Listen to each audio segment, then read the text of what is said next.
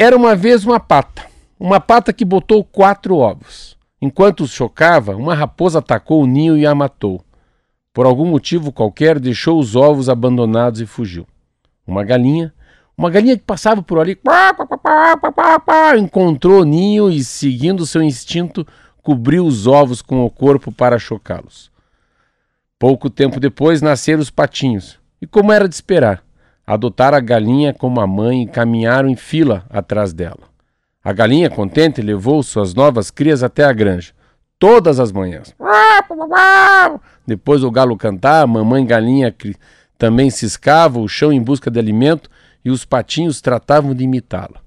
Como não conseguiam pegar nada na terra, a mãe alimentava os filhotes pelo próprio bico, com as minhocas que encontrava.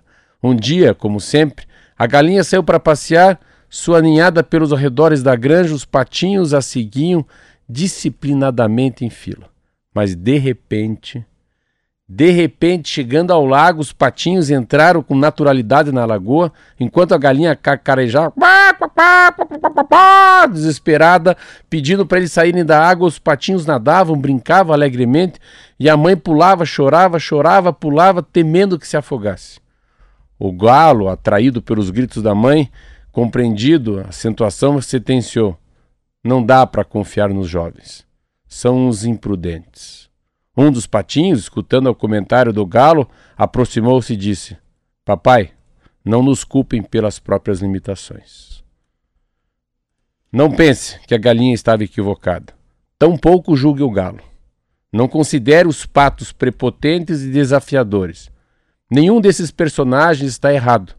Só olham por prismas diferentes.